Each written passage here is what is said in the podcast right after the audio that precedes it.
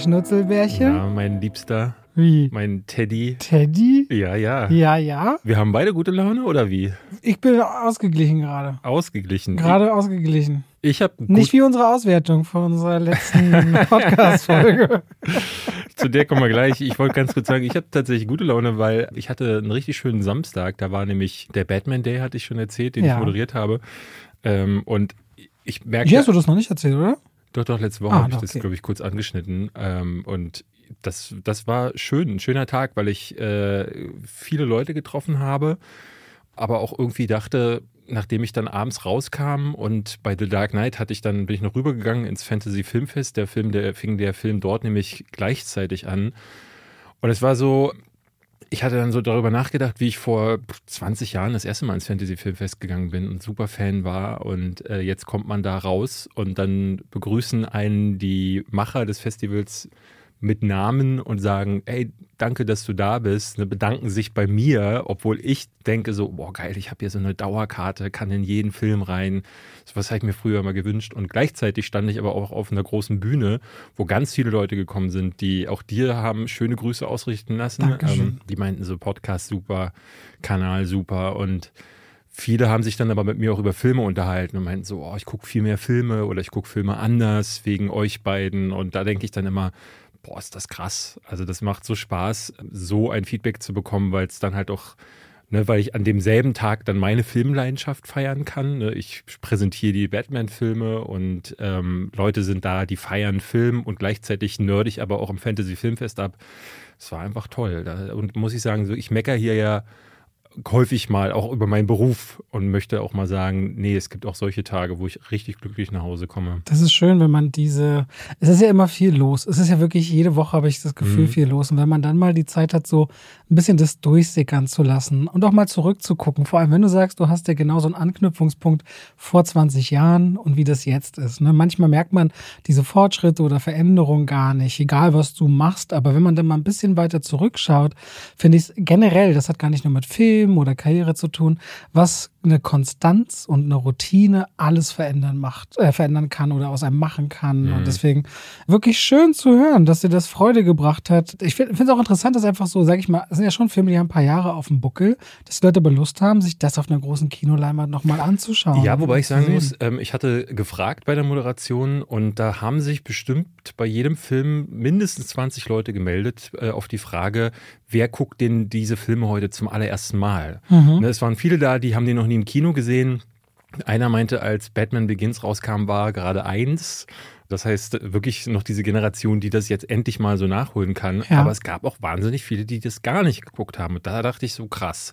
Und ein bisschen neidisch war ich vor allen Dingen bei The Dark Knight, weil ich dachte so, das ist ein Film, als ich den damals zu- zum ersten Mal gesehen habe, der wirkt natürlich heute anders, weil so, so eine Form von Superheldenfilm gab es damals ja vergleichsweise gar nicht. Ne, Dieses überrealistische, äh, Nolan hat ja da ja mehr so einen Gangsterfilm erzählt, in dem Superhelden zufälligerweise noch rumgesprungen sind.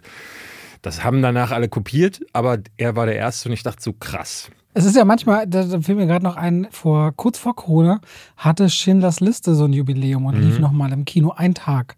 Und das zum Beispiel war auch sowas, da hatte ich die Chance, den mal im Kino zu sehen und auch die Stimmung danach. Also nicht einer ist aufgestanden und so. Es gibt schon so ganz besondere äh, Sachen, wo ich auch einfach viel zu jung war. Also zum Beispiel Terminator im Kino zu gucken, geht ja gar nicht. Ich war, geht ja gar nicht so. Ja, Wenn man ja. jetzt die Chance hat, ist natürlich wunderbar. Ja, so viel dazu. Jetzt äh, haben wir kein Trivia, weil ich habe mir gedacht, ich möchte gerne mal wieder mit dir spielen. Und Ich habe mir auch ein unsinniges Spiel ausgedacht und dachte ich mir, wenn ich das mit David spiele, dann das hat er gar keinen Bock drauf.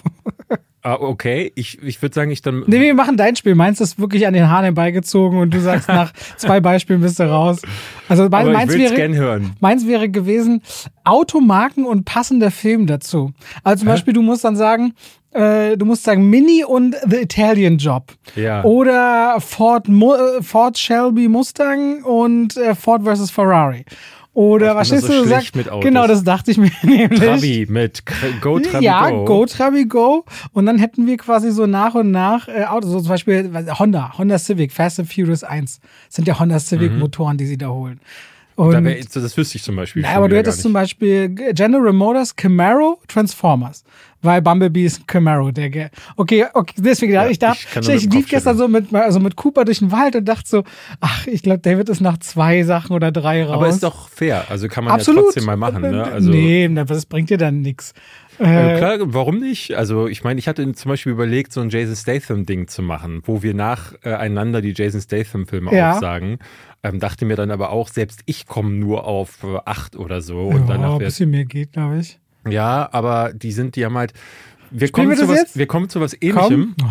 Wir kommen zu was ähnlichem. Ich mache es nämlich anders. Wir reden heute über Filme Jason Statham. Jason Statham. Okay. Und wir reden über Sylvester Stallone, weil wir reden über Expendables 4. Wir reden auch über The Nun 2.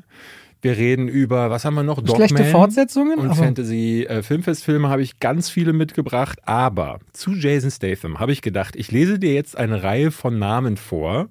Namen seiner Filme. Ja. Und ich habe darunter Filme gemischt, die er nicht gemacht hat. Oh, hast du deutsche und Originaltitel? oder Nur die Original? Deutschen. Okay. Nur die Deutschen. Okay, jeweils. gut, das bin ich mal gespannt. Und das habe ich dreimal zu drei verschiedenen Themen. Ich würde, ich Wie lese mal- dreimal zu drei verschiedenen Themen. Ich mache jetzt erst Jason Statham so, und dann habe ich noch ah. zwei weitere Runden zu unterschiedlichen Sachen. Ah, okay. So, ich lese jetzt langsam vor und du sagst, wenn du das Gefühl hast, du kannst auch jedes Mal nachdenken, auch laut nachdenken, Ja. also du, äh, du musst nicht schnell sein, aber wichtig ist, dass du sagst, nee, den gibt's nicht. Also den ersten hat er auf jeden Fall gemacht. Du würdest niemals den ersten gleich als den Das weiß man nicht. Okay, Cash Truck. Na klar, das ist Guy Ritchie. Wenn er auflegt, muss sie sterben. What? Wenn er auflegt, muss sie sterben? Hast du den englischen Titel eins zu eins deutsch übersetzt? Das ist die deutschen Das ist Titel der deutsche. Titel. Das, ich habe doch fast alles gesehen seit Bube Dame König Gras von ihm. Ja, Der hat mal ganz komischen. Nee, ich sag, hat er nicht gemacht, aber hat er was. Hat er, hat er ge- gemacht, ja. Ach, hör auf. Der hieß Final Call im Original. Ja, den habe ich gesehen. Ach Wie, so. der heißt Final Call auch im Deutschen. IMDb übersetzt immer alle Filme, die dann trotzdem nicht in Deutschland der Titel waren. Er hat, aber also dann ist es nur sein Untertitel, aber da stand, äh, wenn er so. auflegt, muss sie sterben. Okay. Okay, Okay, ja, dann, dann, Okay, gut, dann gut, gilt es gut. noch. Äh, Homeworld. Homeworld. Mhm. Homeworld. Homeworld. Der hat mal Home, der hat was mit Home gemacht, aber es ist nicht Homeworld. Nee, hat er nicht gemacht. Genau, Homeworld ist ein Videospiel, Homefront hieß der Film. Homefront, siehst du, ah, da wusste ich, das war so. Crank 3. Nee, es gibt nur zwei. Ja, ist falsch, genau. War. Ich glaube ja. Mhm. The One, Nein, hat er nicht gemacht. doch. Mit, The Jet, One. mit Jet, Jet Li zusammen. Ah, okay. Jet Li spielt irgendwie, ich glaube, da äh, hat er sich geklont und hat einen bösen Gegenspieler, der er selbst ist. Und Jason Statham ist, glaube ich, der Polizist. Okay, der geht's noch weiter? aufhalten Ich mag's gerne. Death Race 2. Das, den Film gibt's, aber das ist doch nicht Jason. Warte mal. Hast du, warte mal, wir haben über Jason Statham ja mal ein Special gemacht. Aber wir haben auch mal über Rennfilme geredet. Wo kann man drin vor? Ich habe den nicht gesehen. Gibt's überhaupt einen zweiten Teil? Es gibt Death Ray. Ich sag, hm. Ich sag ja. Das hat er gemacht. Nein. Ah, Mann, ich wollte eigentlich, äh, mein Also es Impuls war gibt, nein. es gibt eine Fortsetzung, es gibt sogar einen dritten Teil und lass mich nicht lügen, weil ab dem zweiten Teil wurden das so Billigdinger. Da hat dann Luke Goss die Hauptrolle gespielt. Luke Goss kennt man, äh, ich glaube, Gosse. ich näher, ich, äh, Blade 2 hat er zum Beispiel den bösen Okay. Vampir gespielt. Und Death Race 1 war er noch dabei, Jason Ja. Statham, aber danach dann nicht mehr. Blitz, ja. Dungeon Siege, Nee. doch, Uwe Boll. Das Die ist Schwerter stimmt, des Königs. Ja, das hätte ich wieder mit die Schwerter des Königs gewusst. Ja, aber der heißt, der heißt, äh, im Deutschen heißt der Dungeon Siege äh, die, im Doppelpunkt die Schwerter des Königs, glaube ich. Scheiße, ey. Okay, ein letzter Film, Transporter 4. Gibt's nicht. Nee, hast du recht. Ah. Okay, wir machen weiter mit. Weiß ich nicht mal, ob es den nicht sogar gibt. Es gibt die drei mit ihm. Nee, und ich glaube glaube, es gab mal so ein, gab es nicht so eine Direct-to-DVD-Verlängerung schon mal? Bin ich aber unsicher. Ja, aber bei den Dingern kriegt man es immer nicht die mit, wenn Öl war der dritte, werden. ne? Wo er sich mit seinem Öl beschmiert. Nee, das war der allererste. Das war der, wo er am Ah. Bus kämpft und das war ja die Szene, die den Film quasi gemacht hat. Ja, Da, der Öl da, in der Werkstattnummer? mhm, das ist der Das ist erste. der erste. Ah. Der zweite war dann der, wo er mit seinem Auto an Wänden langfahren kann und irgendeine wie eine sehr leicht bekleidete Frau mit zwei Waffen. Und da fährt er BMW, glaube ich, ne? Äh, Der hat ja, zum Beispiel hier BMW No Turning Back. Hättest du auch sagen können. hätte die- ich sagen Tom können, Hardy die ganze wenn Zeit ich drin. gewusst hätte, dass da BMW drin Audi, vorkommt. alle Avengers-Filme. Audi, R8, Iron Man. Ja, da so. hättest du mich Okay, platt gemacht. Gut. Ähm, und ein dritter Teil gab's, den gab es auch, aber da weiß ich nichts mehr zu. Wir machen weiter mit Sylvester Stallone. Ja. Oh. Das habe ich mir schon gedacht, dass du O sagst und deswegen wird es, glaube ich, ein bisschen interessanter. Oscar. Oscar. Der heißt nur Oscar.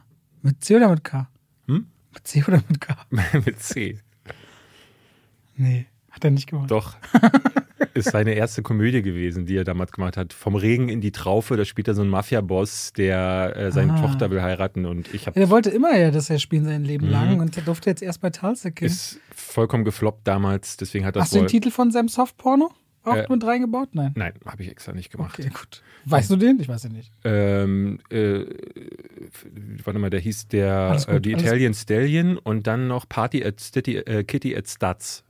Ach, Party deswegen at hat, Kitty and Stutz. hat der von genau. daher seinen, seinen Italian Stallion-Namen. Ja, die haben, die haben den später ja re-released. Der hieß ja. Ja. in der Originalversion Party at Kitty und Stutz. Ja. Mhm. Und dann, als er erfolgreich wurde, nachdem er Rocky gebracht hat, haben sie das nochmal auf äh, VHS rausgebracht und dann die Italian Stallion mit Sylvester das hatten wir ja auch schon mal, glaube ich. Ich glaube, ich habe es mal erzählt, weil es angeblich ja eine Porno-Variante davon geben soll mit echtem Sex, die aber nicht existiert. Okay. Driven. Ja, nee, warte mal. Driven, Driven ist mit Til Schweiger und ihm, ja, doch. Ja, Driven. Ganz schlechter Rennfilm. Ja. Escape Plan 3. Das ist doch erst der zweite der vor kurzem rausgekommen. Der ist doch auch gar nicht mehr mit ihm. Ist er noch mit ihm überhaupt? Nee, es gibt kein. Nee. Drei? Doch. Nee. Wie? Es gibt Escape Plan 2 Hades und Escape Plan 3. Es gibt die Urban Myth, dass er sich bei Escape Plan 2, der auch mit Bautista ist, also Dave Bautista, ja. dass er sich mit dem Regisseur verstritten hat und dem Studio und dann irgendwie geweigert hat, daran teilzuhaben. Und dann hat er extra noch einen dritten Teil gemacht, um quasi seine eigene Fortsetzung durchbringen zu Wann ist die können. rausgekommen? Äh, schon Jahre her. Echt? Gibt es beide schon lange. Ich glaube, nur wenige Zeit nach dem ersten Escape Plan. Und der ist ja von 2008, Okay. 9, 10, ich weiß es nicht.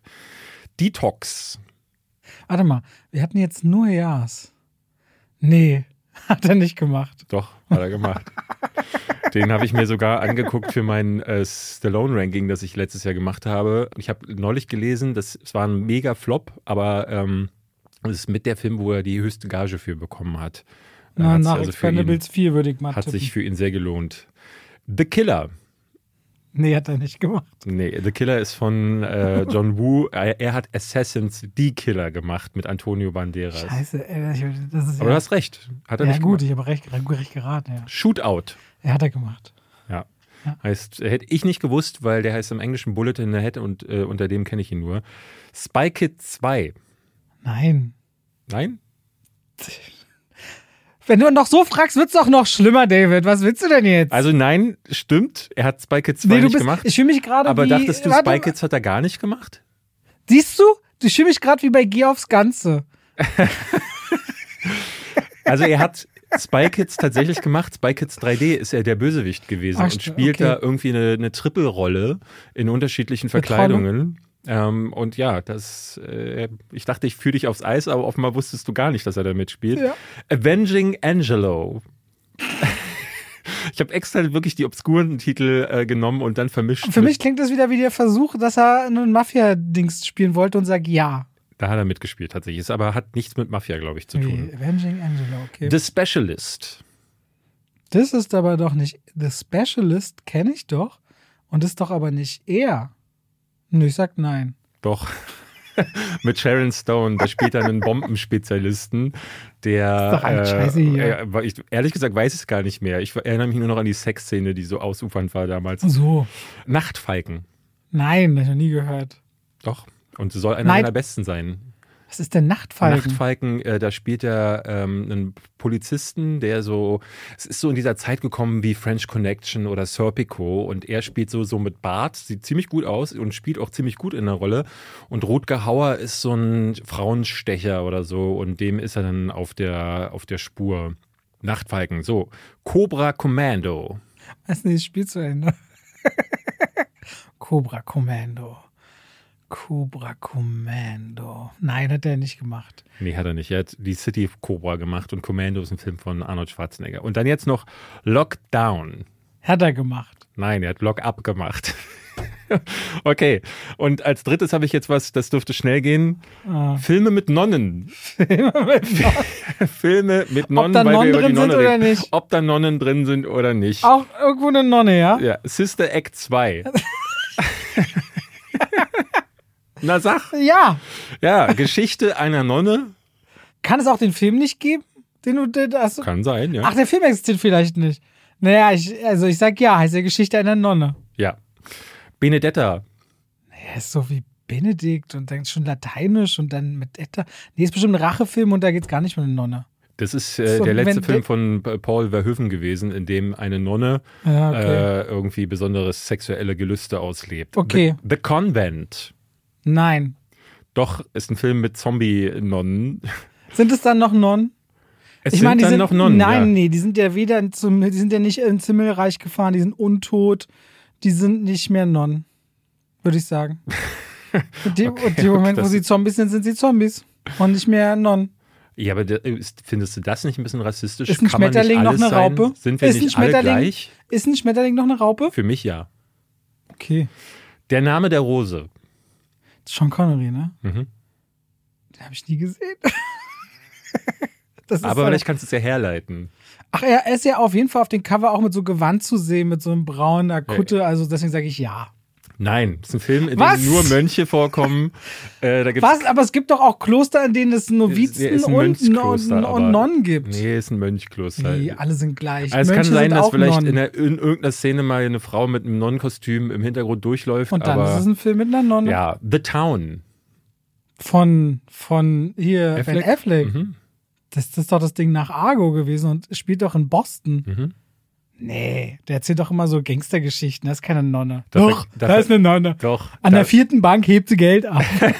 Nein, sie verkleiden sich. Als sie, die, sie, Was? Dann sind sie Nonnen, wenn sie sich Ja, Männer. Warte mal. Mönche sind, warte mal, Mönche sind keine Nonnen, aber Männer, die sich als, als Nonnen verkleiden, sind Nonnen? Da sind- das musst du mir erklären, Ey, diese Logik. wenn- Zombie-Nonnen Nonnen sind, wie wir ja gerade Nein, festgestellt haben. Zombie-Nonnen sind auch keine Nonnen. Highlander 2. Es gibt gibt's Highlander, ja bestimmt. Es gibt sogar Highlander 5, Oh glaube ich. Gott, ey, weiß ich nicht, David, nein. Nein, kommt nicht drin vor. Nude Nuns with Big Guns. Den Film gibt's bestimmt und Den deswegen gibt's wirklich? mit Nonnen, ja. Ja, und die Passion Christi. Warte mal, auf dem ganzen Weg kann es doch noch gar keine Nonnen geben. Das ist, das, ist ja, das ist ja die Entstehung des Christentums. Also, nein. was ist die Antwort? nein. Genau, nein.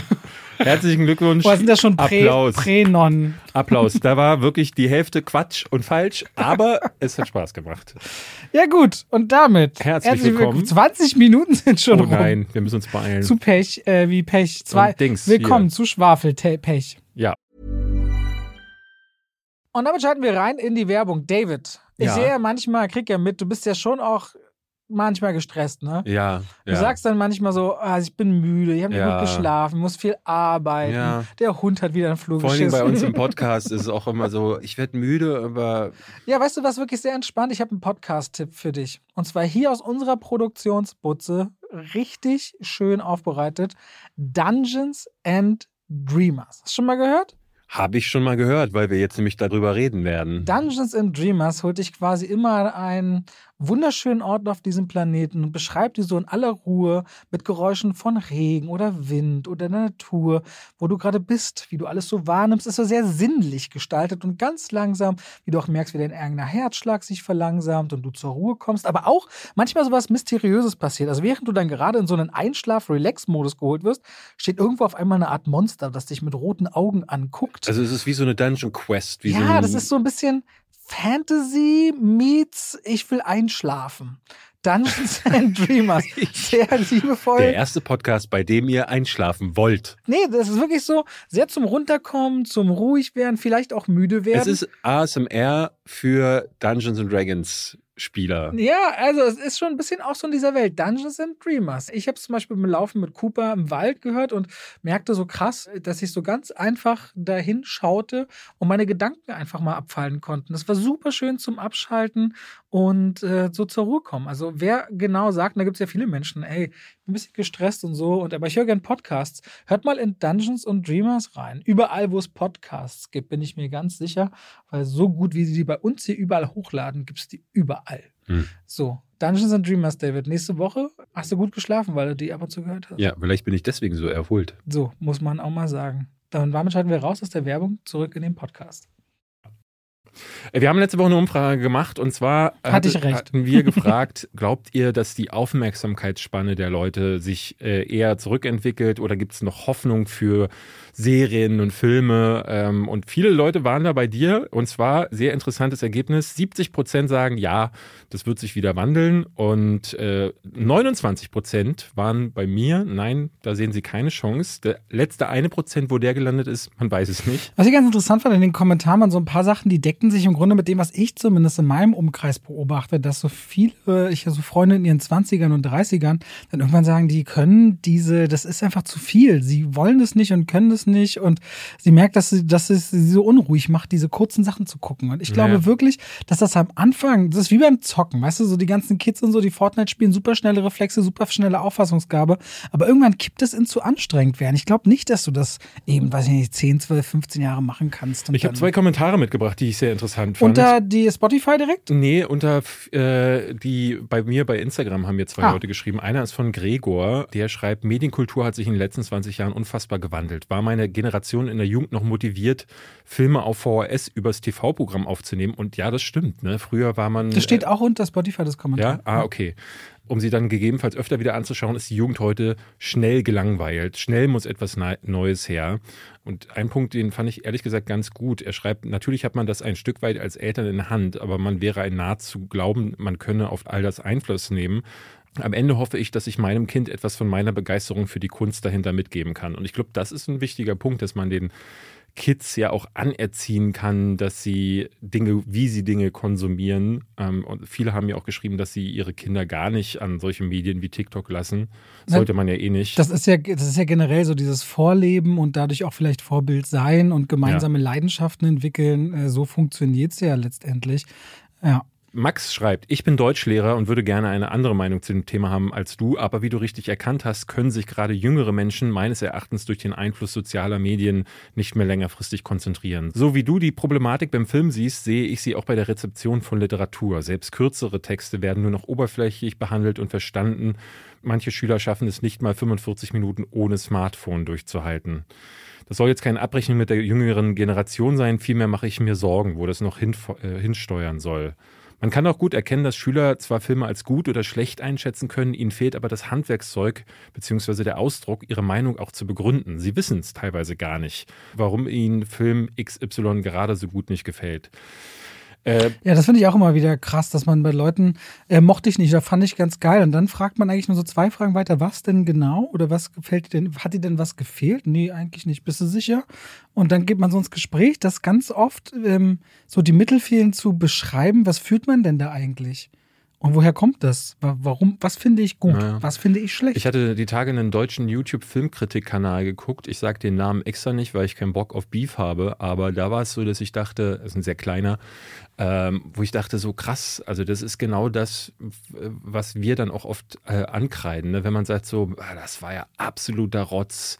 Und dann steigert mich, man sich so rein in ne, Rotz und war blöd und mm, und du fragst dich die ganze Zeit, ja, aber warum denn? Also sag, versuch doch irgendwie herzuleiten. was Konkretes. Äh, ne? Gerade so bei Filmen, ähm, und es war bei äh, äh, der Person so, dass die Filme sich vorgenommen hatte, die eher als geliebt in der Öffentlichkeit dastehen. Und da finde ich dann, gerade bei solchen Filmen musst du dann auch deine Meinung irgendwie begründen. Denn wenn du sowas wie zum Beispiel Der Pate zu, zu scheiße findest, magst du mir vielleicht erklären, woran es liegt? Ne? Kann ja sein, dass du Mafia, äh, dass du eine Allergie hast oder so, aber ähm, einfach nur zu sagen, ist scheiße, das finde ich total komisch. Naja, sonst läufst du auch gegen die Wand. Ne? Sobald, entweder, wenn Leute den Standpunkt nachvollziehen können, kann man sich immer noch entscheiden, habe ich dann diese gleiche Haltung oder nicht. Aber auf jeden Fall macht es dich ja glaubwürdiger, wenn du beschreiben kannst, warum etwas so ist oder nicht ist. Wir werden heute ja die Aufgabe haben, bei verschiedenen Filmen, die wir nicht so gut finden, zu beschreiben, Mhm. woran hat es denn gelegen? Und das kann ich ganz konkret an mehreren Stellen jeweils festmachen,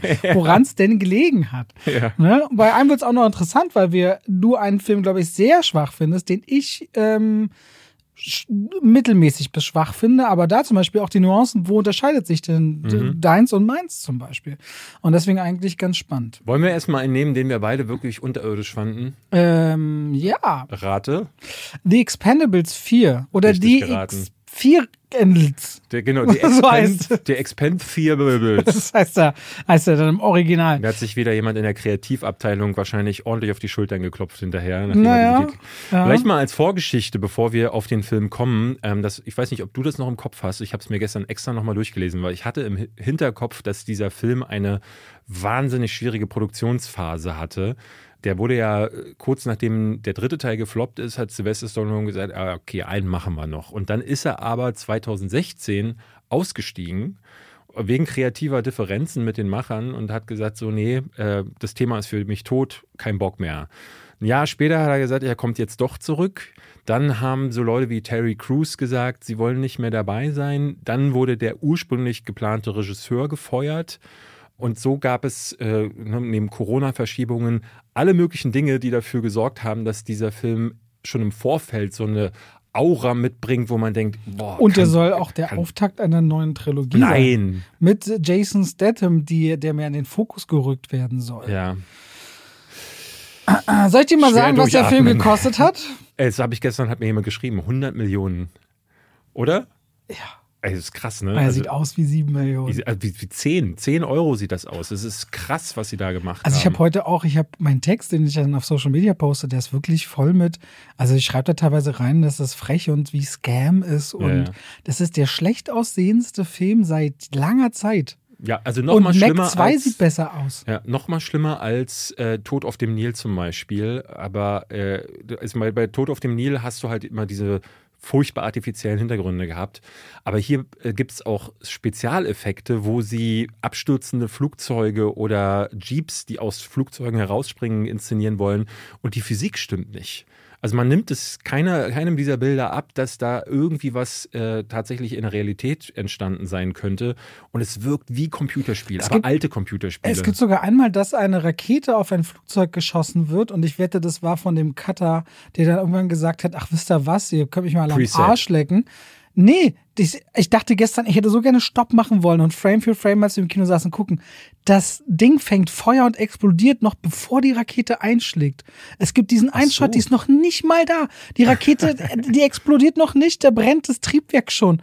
Das hat mich richtig genervt. Ich dachte so ein paar, also der Film sieht so mies aus und ich dachte schon ganz am Anfang, ich bin ja gar nicht gut darin, das zu sehen. Und wenn ich es sehe, dann Alarm an alle. Wirklich, es gibt eine Stelle, wo, wo Barney Ross am Anfang versuchen sie sich Mühe zu geben, warum auch immer, dass Barney Ross, gespielt von Sylvester Stallone und Christmas, gespielt von Jason Statham, ja irgendwie schon auch so Buddies sind, die so aufeinander bauen können. Das wird dann mit so einer schönen Prügelszene am Anfang untermalt. Zumindest klopft er irgendwo in New Orleans an die Tür bei seinem Kumpel Christmas und es sieht so schlimm aus. Der gesamte Hintergrund mit Sonne überstrahlte, menschenleere Straße soll das Sieht sein. aus wie Tapete. Weil du komplett den Greenscreen siehst, da passt die Beleuchtung nicht. Und es wirkt so richtig, nicht wie Arbeitsverweigerung, sondern wie so der Test. Was kann man den Leuten wirklich zumuten? Ab wann sagen sie, nee, das äh, gebe ich mir gar nicht mehr. Und dieser ganze Film ist voll von von Studios, in denen gedreht wurde, man das Gefühl hatte, boah, die hatten alle gar keinen Bock, ihr, ihr Wohnzimmer mehr oder weniger zu verlassen,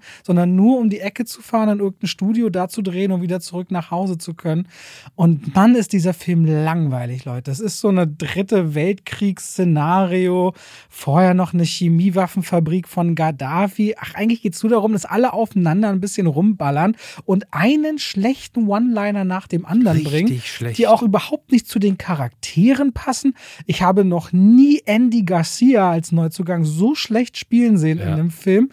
Jason Statham ist der Einzige, der sich mal ein bisschen kloppen darf, bis auf die beiden Neuzugänge Tony Ya und, und Iko Uwai, die dann aber beide genau trotzdem in ihren Actionsequenzen, die komplett funktionieren könnten, mit Absicht gefühlt so zerschnitten werden und so wenig zeigen dürfen, damit nicht alle anderen wie die übelsten Lauchs wirken. Ja. Und 50 Cent muss mir mal überhaupt einer erklären, was der da drin verloren hat. Das ist ein Buddy von Sylvester Stallone, mit dem hat er ja zum Beispiel Escape Plan auch gemacht. Und ich habe so das Gefühl, also das war mein Gedanke, bevor ich gehört habe, wie viel der Film gekostet hat. Ich hatte das Gefühl, dass die gar kein Geld mehr hatten, deswegen die Spezialeffekte einfach selbst zu Hause mit Paint gemalt Ich glaube, da haben. chinesisches Geld drin, habe ich irgendwo gelesen in dem Film. Na, in China ist er ja auch schon gestartet und läuft da, äh, naja, äh, aber das stimmt, ja, der hat da, da ist er, glaube ich, als erster gestartet weltweit. Das kann dann gut sein. Wäre schon ein Indiz, ne?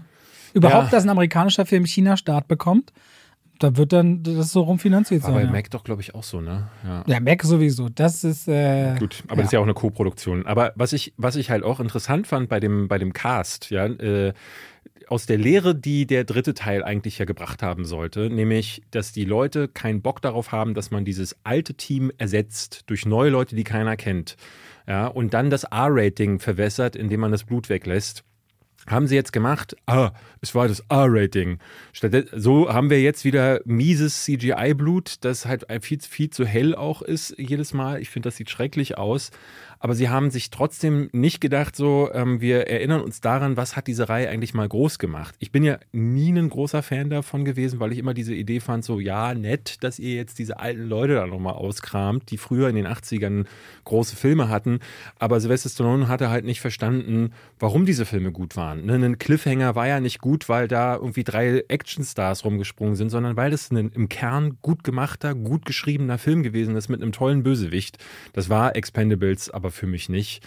Und äh, der neue Film, der kramt jetzt Action-Ikone Megan Fox raus. Ja, die kennt man aus großartigen Actionfilmen wie äh, Transformers. Nee, also kennst du eine, das, da, ist sie, da ist sie ja nicht mehr in die Action involviert. Also der Film, in dem sie am meisten Action wahrscheinlich selbst performt hat, dürfte, da kam vor zwei Jahren, glaube ich, irgendwie, da spielt sie Special Ops Troller, äh, spielt sie da mit einem Maschinengewehr, da hat sie das erste Mal eins halten dürfen. Also das verstehe ich nicht. Dann ist da eine Frau mit weißen Haaren, von der ich noch nie gehört habe. Dann ist da Antonio Banderas für Arme. Es wird am Anfang gesagt, hey, guck mal, das ist der Neue, ist der Sohn von dem Charakter, den Antonio Banderas im dritten Teil gespielt hat. Und skurrilerweise hat er dieselben Charakterzüge wie Antonio Banderas im Vorgängerfilm, weil sie sich gefühlt bei Antonio Banderas nicht leisten konnten und deswegen halt eine Billigvariante davon. Er wollte mal Jack Nicholson als Bösewicht haben, ne? Ja, naja, die machen bei sowas nicht mehr mit, ne? Jetzt hat er dann halt solche Leute und dann kommt 50 Cent und als 50 Cent reinkommt, ist so ein schöner Dialog. Da musste ich, das glaube ich das äh, Mal gewesen, wo äh, wir saßen ja in einer Reihe mit Yves und Sebastian von Filmstarts, wo alle gelacht haben, weil irgendjemand ruft so, ist das der Neue? Und Sylvester Stallone dreht sich um so, ah ja, das ist Easy Day. Der ist echt ein krasser Typ. Der war mal beim Ex-CIA ist der und ähm, auf den können wir uns verlassen. Und dann kommt äh, 50 Cent so rein, sagt so, hallo. Und das war's. Das ist so seine Charaktereinführung. Mehr passiert mit dieser Figur nicht. Das, äh, oder muss ich wirklich laut lachen. Und das gilt für alle Beteiligten. Dolph Lundgren sitzt nur noch so am Rand. Bei dem finde ich es noch viel schlimmer, aber der Film hat die einzige Message über Dolph Lundgrens Figur ist, also nüchtern ist dir zu nichts zu gebrauchen. Ja, genau. Lieber trinken. Wow. Ja. Und es gibt einen Witz, weil er jetzt äh, lange Haare hat und alle machen sich über seine Frisur lustig bei, äh, bei Randy Couture, der als einziger auch aus dem alten Team noch mit äh, rübergerettet wurde. Der hat so ein Blumenkohl-Ohr, was man so als MMA-Fighter hat. Und ich hatte so das Gefühl, dass sie am Set müssen sie sich diesen Gag ausgedacht haben. Das hat kein Drehbuchautor geschrieben, weil er halt so ein Ohr hat mittlerweile. Und über dieses Ohr wird dann jedes Mal äh, ein Witz gemacht. Über Pullern und Pinkeln wird ein Witz gemacht. Wirklich gar nichts funktioniert von diesen, von diesen Gags. Und die, die Handlung ist totaler Schrott. Die Bösewichte sind krass austauschbar. Und wenn sie dann mal was äh, liefern dürften, gerade weil Iko Wei und Tony Jaa, finde ich auch so verpasste Chance, äh, dass man denen halt nicht den Raum lässt und die Kamera mal einfach zeigen lässt. Ah, das ist so schäbig. Vom Regisseur von Need for Speed. Genau, der hat das gemacht. Das ist so ein ätzender, so ein erbärmlicher und vor allen Dingen kaputt gesparter Film und äh, hinterher dann zu hören, dass sie da 100 Millionen hatten, das kann ich nicht Sylvester fassen. Stallone muss sich 40 Millionen rausgenommen Und haben. über den Jason müssen wir, auch 20 über den muss man ja vielleicht auch nochmal sagen, Sylvester Stallone ist nicht in diesem Film. Ich finde, das ist eine Sache, äh, die muss man dabei sagen. Das wirst du bei dir in der Kritik wahrscheinlich auch getan haben. Ich habe gesagt, er hat so wenig Screentime, dass es sich wie Scam anfühlt. Ja. Das habe ich gesagt. Ja, aber ich finde, man muss den Leuten sagen, die wegen ihm ins Kino gehen wollen, dass er entweder in den Actionsequenzen sitzt er oder er steht rum und sagt, aber er will nicht kämpfen oder er ist nicht da. Und das ist halt, äh, das ist ja kein Etikettenschwindel mehr, das ist ja Verarsche so. Und äh, das ist dann das zweite Mal, dass sie die Fans richtig betrügen. Ja, geil, R-Rating, toll, wie gesagt, jetzt haben wir dann eben wieder CGI-Blut, aber hier funktioniert gar nichts. Das ist krass, das ist einer der schlechtesten Filme äh, mit so einem Budget, mit so einem vor allen Dingen Hintergrund, ne, weil das ist ja mittlerweile ein Franchise geworden. Boah, das habe ich, also so habe ich eine, eine Reihe noch nicht abstürzen sehen. Sowas kennt man vorher von so Sachen wie Halloween oder von ähm, Hellraiser fällt mir am ehesten ein, wo der erste Teil wertig gemacht ist und dann in der beim neunten Teil, der nur noch auf DVD kommt, siehst du dann halt, hat irgendjemand mit dem iPhone gedreht. So wirkt dieser Film ganz bitter. Ganz bitter. Könnt ihr ab heute übrigens im Kino schauen? Äh, ja, also dann seid ihr wirklich, also da seid ihr wirklich selbst. Na, ich habe den Leuten am Ende gesagt, ich weiß, dass nicht wenige auch total angefixt sind, wenn man einen Film so schlecht findet, ihn zu sehen. Der Film wäre, das Einzige, wofür er taugt, ist ganz klar als Trashfilm. Ansonsten, aber, auch, aber du, also das, du, ja nicht mal gelacht, genau, ne? nimmt sie, nee, ich war einfach nur, ich war ziemlich fassungslos und schockiert, dass man das auf eine große Leinwand bringt, ne? dass das Kino an, also als Gebäude mit der Wand Besseres verdient. Auch der Beamer. um es auf die Leinwand der Beamer ist ein bisschen geschändigt worden dadurch. Das ist wohl wahr. Ja, ey, ganz bitter. Aber wir haben zum Glück kurz danach, äh, wir durften das Kino wechseln und dann ging es richtig los mit The Nun 2. Äh, The Nun 1 damals ja schon vor fünf Jahren ist der, ist der jetzt schon her. Der, ja, ein, immer ein paar Jahre plus Pandemie. Ja, äh, und der war einfach nur Schrott. Den haben wir damals, glaube ich, auch zusammen im Kino Das gesehen. war für mich der schlechteste Film aus dem gesamten Conjuring-Franchise, was ich ja. Conjuring 1 mochte ich gerne, 2 habe ich geliebt. Annabelle konnte ich ein bisschen was abgewinnen. Auch Annabelle 2 und 3 ging für mich klar. Loronas Fluch habe ich nie gesehen, den viele sehr schlecht finden. Und The Nun war für mich, wo kommt das denn jetzt her? Mhm. Das fand ich bis zu diesem Zeitpunkt. Conjuring 3 für mich auch erschreckend abgefallen. So. Mhm. Und damit haben wir ja, glaube ich, alle Filme zusammen aus dem Conjuring-Franchise bis jetzt. Mhm. Es kommt dann noch, ja, auf jeden ich Fall. Ich glaube ja. Ich bin mir aber nicht sicher, also weil ich habe da den Überblick auch verloren. Wir nehmen mal, ich, will, ich will trotzdem mal ganz kurz, wir wissen, dass Einspielergebnisse und, und Qualität von Filmen nichts miteinander zu tun haben müssen. Ich schaue nämlich mal gerade, weil der zweite The Nun existiert ja, weil der erste der erfolgreichste Film der Gesamt, des gesamten Conjuring-Franchises war. Der hat nämlich 365 Millionen Dollar weltweit eingespielt. Und der hier hat jetzt auch schon, der läuft drüben nämlich schon. Der steht schon bei 162 mhm. weltweit und drüben steht er bei 56 Millionen. Also diese, wir können ziemlich sicher äh, Nanan 3. Na, was äh, mir gesagt bekommen. wurde, es gab wohl, wir sind ja rausgegangen, ja. Äh, nachdem der Film äh, endete und haben extra nochmal die Pressedame gefragt, ob es eine After-Credit-Scene gibt. Und ja, die gibt es wohl. Und viele haben das hat davon. Aber sie nicht gesagt. Viele davon, sie hat ja, gesagt, das weiß ich nicht. Ja, genau. Und ich habe aber hinterher gelesen, ganz viele haben nämlich von Conjuring Avengers geschrieben, weil irgendwie Reihen miteinander wohl vermixt werden mhm. und sie das anteasen in dieser After-Credit-Scene und äh, die haben wir verpasst. Also wenn ihr den gucken solltet im Kino, bleibt bis nach die Credits. Es klingt so, als würden dann Mutter und Tochter zusammen bald spielen. Weil in The Nun ist ja Tessa Famiga die Hauptdarstellerin mhm. und Vera Famiga in den Conjuring-Film. Okay, äh, wo, worum geht's? Kloster irgendwo ist gefährlich, jemand kommt ums Leben, gruselig, äh, jemand könnte besessen sein. Es kommt einfach der Dämon wieder aus dem ersten Teil und es kommt die Nonne wieder aus dem ersten Teil. So ja. Jahre später, das siehst du in den Trailern und im Grunde hast du damit eigentlich ein bisschen den Teebeutel, den du schon mal hattest. Ne? Der Dämon will immer irgendwas, irgendjemand soll es bekämpfen, die Kirche kommandiert Irene wieder ab. Wir brauchen ein weiteres Wunder. Und dann ist sie auf diesen Faden von dem Dämon Valak. Der wird gar nicht mal einmal, wird nicht einmal benannt dieses Mal, glaube ich. Und im Grunde ist es dann so eine besessenen Pseudo-Exorzisten-Nummer und er hangelt sich ganz lange, also die erste Stunde eigentlich über die immer gleiche Jumpscare-Abfolge erstmal ab. Mhm. Er sich versucht dann immer mehr aufzubauen und aufzubäumen, hat ein paar visuelle, finde ich, ganz nette Einfälle, aber darüber hinaus reicht es dann tatsächlich leider nicht. Also für, ich habe deutlich schlimmere Horror, schlechtere Horrorfilme schon in meinem Leben gesehen, aber das ist jetzt so ein, es passt halt irgendwie so rein. Hier ist jetzt so ein Film, wo ich sagen muss, äh, ich mag den nicht, ich finde den ziemlich langweilig, ich finde den zu lang und zu vorhersehbar. Aber wenn ich den an 1 geguckt habe und toll fand, mhm. dann kann ich jetzt schlecht den Leuten sagen, na, mit an 2 kriegst du was Schlechteres, weil das passiert nicht. Er ist besser als der erste ich Teil. Ich finde ihn auch besser als den ersten Teil, aber ich konnte hinterher nicht konkret sagen, warum. Das ist mir ganz schwer gefallen, aber ich weiß äh, noch, dass der erste einfach so ganz bla war. Der war auch gefühlt nur so an, so an einem Ort. Genau. Und auch uninteressante Figuren. Und ich finde, hier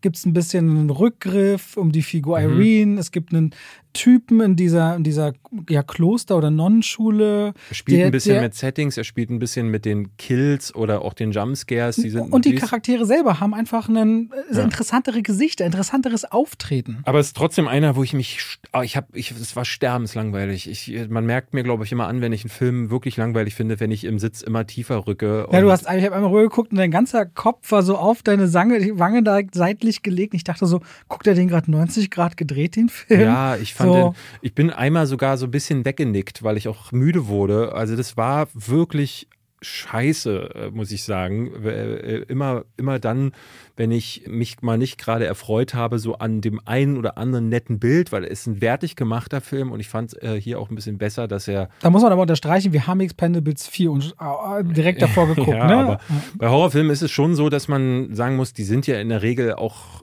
gerne mal scheiße billig. So. Und der hier ist einer von den wertigeren. Das, das Budget haben sie sicherlich ein bisschen erhöht, nachdem der erste Teil so ein Erfolg geworden ist und dadurch ist er auch ein bisschen größer geworden. Aber ja, es ist wirklich, eine Figur geht irgendwo in eine dunkle Ecke, die Musik fährt runter und es macht Buh. Und das passiert fünf, sechs, sieben Mal, bis es dann am Ende kracht. Auch das typisches Ding. Er steigt ein bisschen rigoroser ein, entschuldige bitte, als der erste Teil. Das fand ich noch ganz gut. Es gibt mit so einem Jungen, einem Ball, äh, so einen Schauplatz am Anfang. Ja, ja, aber da macht er zum Beispiel ein Versprechen auf, weil der Anfang recht effektvoll ist, Genau. ähm, dass dann der Film bis zum Schluss nicht mehr einlöst. Und am Ende habe ich mir gedacht, so, oh, ich, ich habe wieder nichts erfahren. Ne? Diese Figuren, die ja quasi nur als Ankerpunkt für uns als Zuschauer existieren. Also die Nonne und dann der, äh, ich glaube, Maurice aus dem ersten Teil, da passiert wenig Charakterentwicklung. Oder ich, ich lerne zu wenig, um wirklich zu sagen, so, yo, mit denen sympathisiere ich. Weil, weil der Film auch so ein bisschen springt zwischen den Settings. So dann der Dämonen, Wallach, da passiert gar nichts. Ne? Da, ist, da wird keine neue Ebene aufgemacht. Es gibt keine Erkenntnisse. Äh, ich hatte das Gefühl, dass das einfach das Ganze nochmal wiederkäut. Und wenn du, du könntest fünf weitere Filme drehen, die Was ja sie tun werden. ja, was sie wahrscheinlich tun werden. Und immer, immer dasselbe machen und immer The Nun 2, 3, 4, 5 draufschreiben und gar nichts weiter erzählen. Und wahrscheinlich würden die Leute es trotzdem erst dann beim x-ten Film merken, ah, nee, Moment, das war jetzt immer dasselbe. Also ich habe jetzt auch wieder von äh, in einigen Kritiken gelesen, oh, fand, das war wieder voll spannend. So und das, wenn du wirklich nur die Spannung willst und nicht möchtest, dass man dir dann auch ein bisschen ein Mysterium erzählt, vielleicht was über die dämonische Kreatur, vielleicht, dass du mit diesem zweiten Teil normalerweise macht man das ja, dass man dann Hintergründe erklärt oder neue Perspektiven aufmacht, gar nicht. Das ist einfach der erste Film mit mehr Budget. Und das, dadurch finde ich ihn ein bisschen besser, aber leider ist das trotzdem höchstes Mittelmaß. Ja, zum Thema Spannung vielleicht mal gleich vorgeschickt, vielleicht ein Tipp diese Woche für euch, wo wir nächste Woche wahrscheinlich drüber reden werden. Auf Disney Plus startet No One Will Save You. Hatte ich David gestern kurz erwähnt. David erinnerte sich auch an den Trailer, so ein Home Invasion Ding, wo Außerirdische in ein Haus eindringen von einer Frau oder jungen Frau, die sehr abgelegen wohnt. Trailer fand ich sehr gut, ja. Ja, No One Will Save You. Ich glaube, der kommt Freitag oder Samstag oder Donnerstag auf Disney Plus raus. Vielleicht haben wir da dann mehr Spannung. Willst du denn dann, habt da nichts zu ergänzen zu an der Stelle? Nee. Äh, wollen wir mal ganz kurz eine Sache, die wir, glaube ich, gar nicht besprochen haben, trotzdem, ich würde gerne mal, ich sag mal einfach nur, Aquaman 2 Trailer. Den fand ich nicht übel. Ich fand den richtig übel. Du fandst den nicht übel? Nee, das Ding ist, äh, bei Aquaman, den ersten Teil, da fand ich ja schon, äh, hatte ich schon das Gefühl, das ist, ich habe es immer verglichen mit einer Runde Breakdance fahren. Ne? Das billigste Kostüm, äh, ähm, Breakdance sind doch eigentlich diese Dinger, die sich in alle Richtungen drehen auf dem Karussell. genau, ja. das billigste Karussell auf dem ganzen Jahrmarkt. Und es ist aber, wenn du damit fährst, hast du trotzdem Spaß, weil es Warum ist, ist das bunt. billig? War Es ist immer cool, Breakdance. Ja, aber Breakdance macht ja nichts. Das ist ja einfach nur, das dreht sich und dann diese, diese Dinger, in denen du drin sitzt, die rütteln so ein bisschen hin und her. Punkt. So ist es jetzt nicht mit Überschlag oder Ja, Wasserfontänen. aber es ist immer noch besser als diese Tassen, in denen man sitzt oder Autoscooter. Das ist richtig, aber wenn wir, ich, ich würde sagen, es gibt ja so Tierlisten, ja, und es, die Tierliste, wenn wir die betreten, wo so ein bisschen Hochgeschwindigkeit passiert, weil diese Tassen, das ist ja für, für Kinder und für Hundebabys. Ja, es gibt diese Tassen auch für Hundebabys, Robert. Wusstest du nicht, ich weiß. Jedenfalls, ich fand den nett. Ich, ich dachte so, das sieht genauso stussig aus. Die Effekte sehen echt zum Teil nicht gut aus, schon im Trailer. Aber Zum Teil finde ich super, die Formulierung. ja. An, Äh. ansonsten, ey, ich, ich gucke mal. Ich lasse mich da ein bisschen überraschen, weil den ersten Teil fand ich okay und ich erwarte für den zweiten Teil ungefähr dasselbe. dass sie den nicht verschieben, obwohl da Star Power drin ist, die sie brauchen für die Promo und sagt mir so ein bisschen. Welche denn? Wer ist denn Star Power? Na, Jason Momoa. Nein, Doch. Jason Momoa ist kein Star. Nein, der ist. Jason Momoa ist ein Star. Nein, der holt keine. Das, da, da, also da würde ich wirklich dagegen wetten. Bei Jason Momoa alleine einen Film tragen zu lassen, wie oft ist denn das schon passiert? Bei äh, Aquaman, ja, aber Aquaman ist halt. Das ist der erfolgreichste DC-Film von allen. ja, aber liegt nicht an Jason Momoa. Weiß ich. Ich finde, dass, also ich finde, dass seine Aura, seine Art und Weise von Arthur Curry, also bei, wenn sie auch bei Fast and Furious draufsetzen, da sagen ja auch alle so, das ist der einzige Grund, warum Fast and Furious 10 noch irgendwas hatte, ist Jason Momoa. Netflix hat ein, zwei Filme mit ihm gemacht als Hauptdarsteller, dieses Traumding, aber das ist in der Tat, hat, hat so, nicht ne? diese super viel Reichweite gehabt. Also sagen wir mal so, er ist kein Superstar, aber zu sagen, er ist kein Star, würde ich auch nicht unterschreiben.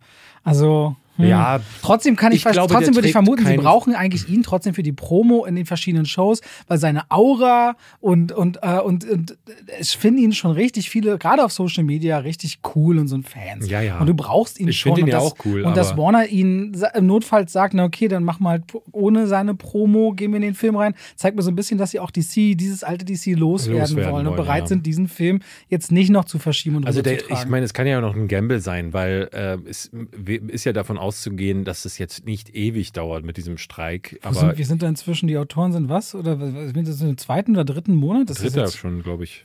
ich hätte nicht gedacht, dass das überhaupt so lange geht. Hätte ich auch nicht gedacht. Äh, ist auch echt ein bisschen bitter alles, dass sie das gar nicht hinbekommen. Ähm, Gerade weil da drüben ja nun auch schon die ersten Sachen passieren. Ich weiß nicht, ob du mitbekommen hast, Drew Barrymore hat einen Shitstorm bekommen, weil sie einfach eine Show gemacht hat ohne ihre Autoren, was dann ja auch wie auch als Streikbruch gilt.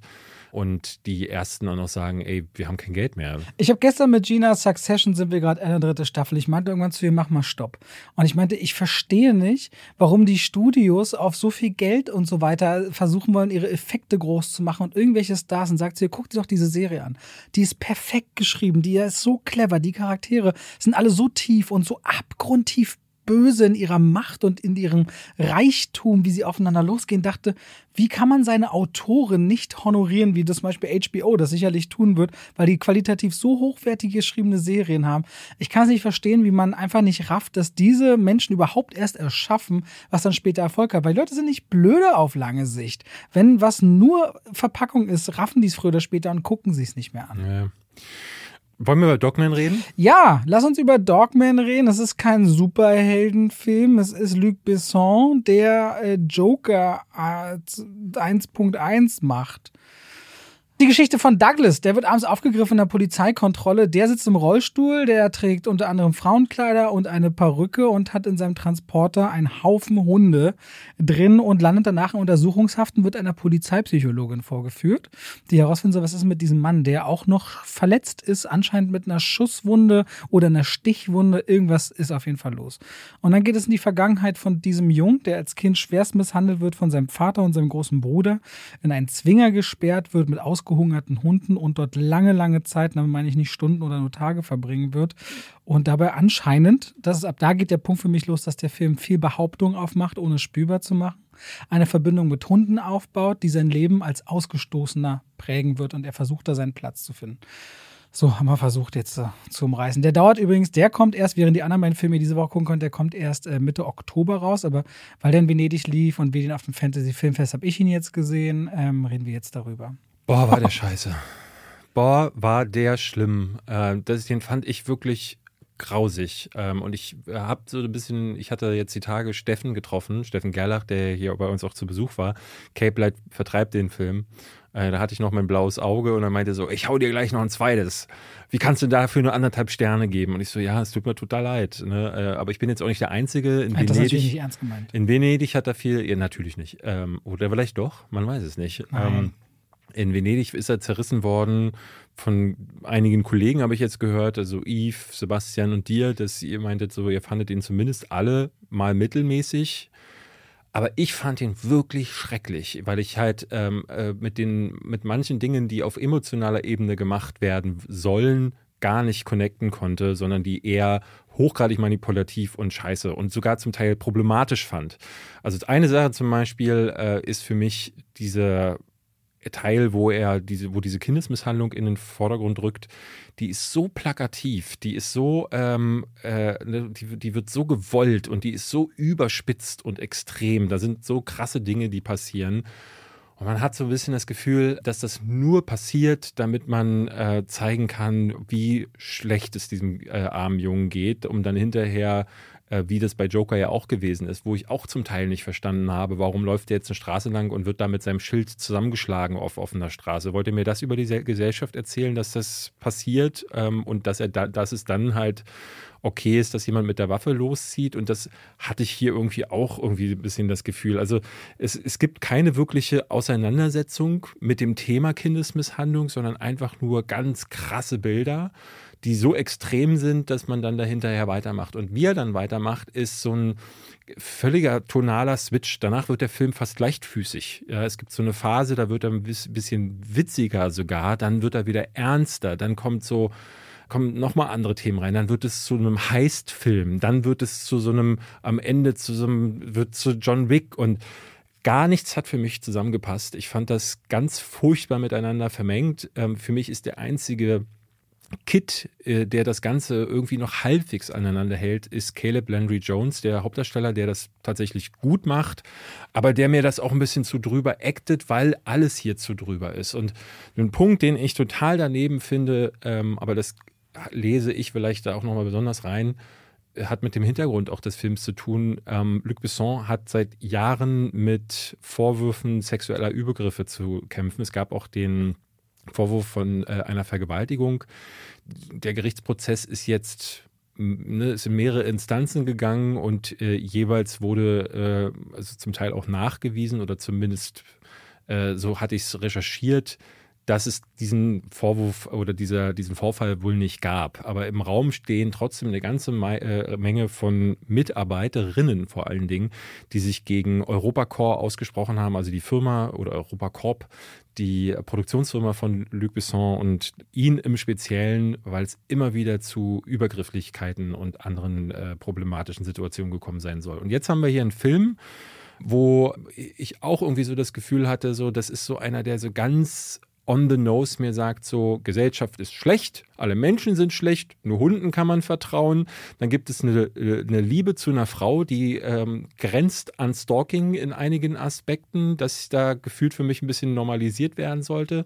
Und dann, als diese Frau ihn zurückweist, hat er einen Mental Breakdown. Ja, und auch das führt dann so ein bisschen dazu, dass sein Absturz äh, zu diesem Dogman irgendwie noch vorangetrieben wird. Und also das fand ich, ne, dass dann die Frauen dann auch irgendwie wieder Teilschuld haben, das fand ich äh, gerade vor dem Hintergrund mit Luc Besson so, ich hatte das Gefühl, dass der sich mal allen Frust auf die Gesellschaft äh, vom Leib schreiben äh, wollte und dabei irgendwie äh, so eine hochgradig naive Geschichte um Hunde, die einem Mann aufs Wort folgen und zwar komplexeste Befehle.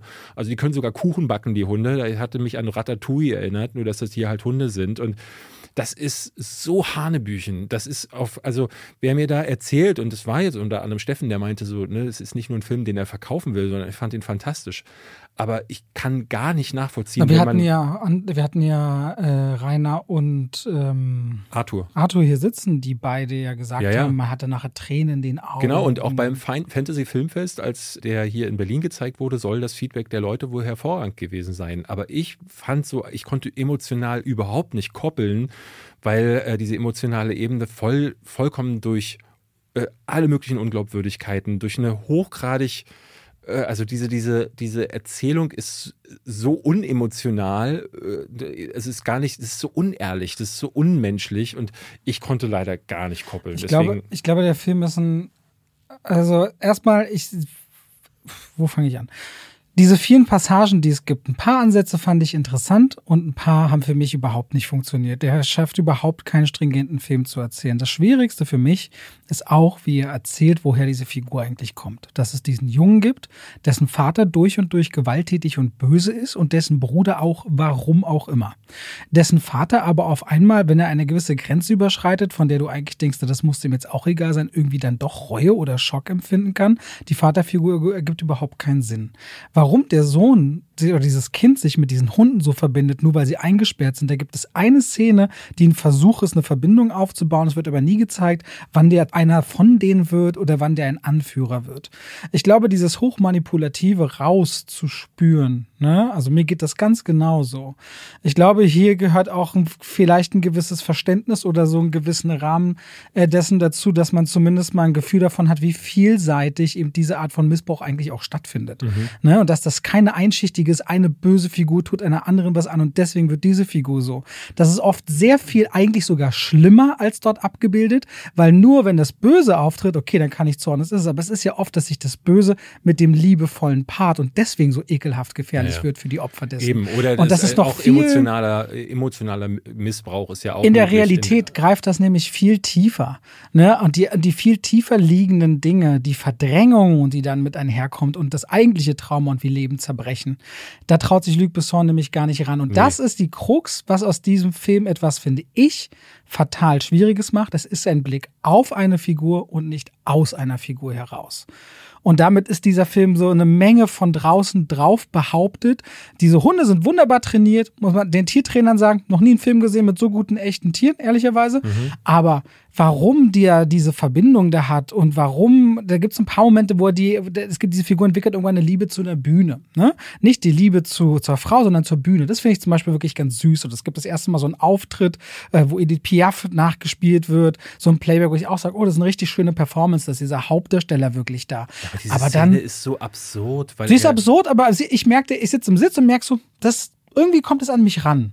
Ne? Ja. Und, und das hat mich aber auch nicht abgefuckt. Ich dachte, das, wenn ich jetzt in diesem Saal gesessen hätte und für mich geht nur der Vorhang auf und ich sehe nur diese Figur, das dort so performen, würde ich denken, hey, das macht was mit mir. Ich habe in dem Moment äh, einen Spruch im Kopf gehabt aus Tropic Thunder, wo ähm, was Robert Downey Jr. Wo ist der sagt, Tonmann? Hau dir aus dem Maul? Nee, Robert Downey Jr. sagt, you never go full retard. Und äh, in dem Moment, ne, er ist kein Retard, um dieses äh, Wort mal dann wieder zu verwerten, aber er also die Darstellung seiner Person, das ist so lachhaft und das ist so, also gerade auch wie er da auf dieser Bühne dann steht, in Anführungszeichen, das ist so, man, man hat das Gefühl, dass Luc Besson für jeden Moment, ob es jetzt diese Kindesmisshandlung oder alle dahinter, äh, hat er immer gesagt so, ah nee, das Publikum muss mehr spüren, wie schlimm das hier alles ist. Und deswegen wackelt er auf der Bühne dann so hin und her. Aber es ist so ein Blödsinn. Also ich fand das furchtbar.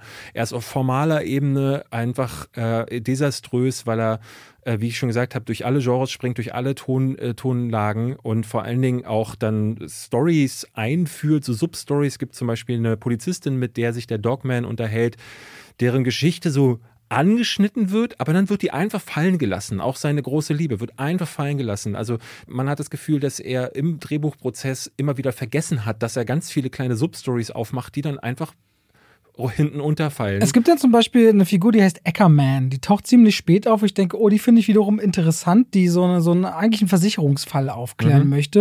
Und ich denke, hä, da kommt das erste Mal Spannung auf in dem Film. Die begegnen sich und es geht irgendwie darum, ob man mal zusammen was essen gehen will. Und da steht so eine, denke es, es gibt diese Momente, wo ich dachte, hm, das finde ich eigentlich genau, interessant. Aber wie das aufgelöst wird, was dann ja. aus diesen beiden Figuren dann wieder wird, ist so, es ist, es ist wirklich erbärmlich. Und deswegen, ich kann, ich kann kein gutes Wort dazu sagen. Für mich einer der schlechtesten des Jahres. Luc Besson ist ganz unten angekommen. Ist ein Mann, der im Rausch der Tiefe gemacht hat. Der hat Nikita gemacht. Der hat Le Leon der Profi gemacht. Transporter, nur, oder? Nee. An die produzierte mal, sagst genau. du. Ne? Der macht nur noch Schrott. So. Und das ist halt einfach der ganz große Bodensatz mittlerweile. Also schlimmer fand ich nur Lucy. Den fand ich Welcher ist jetzt schlimmer? Expendables 4 oder Dogman? Expendables 4.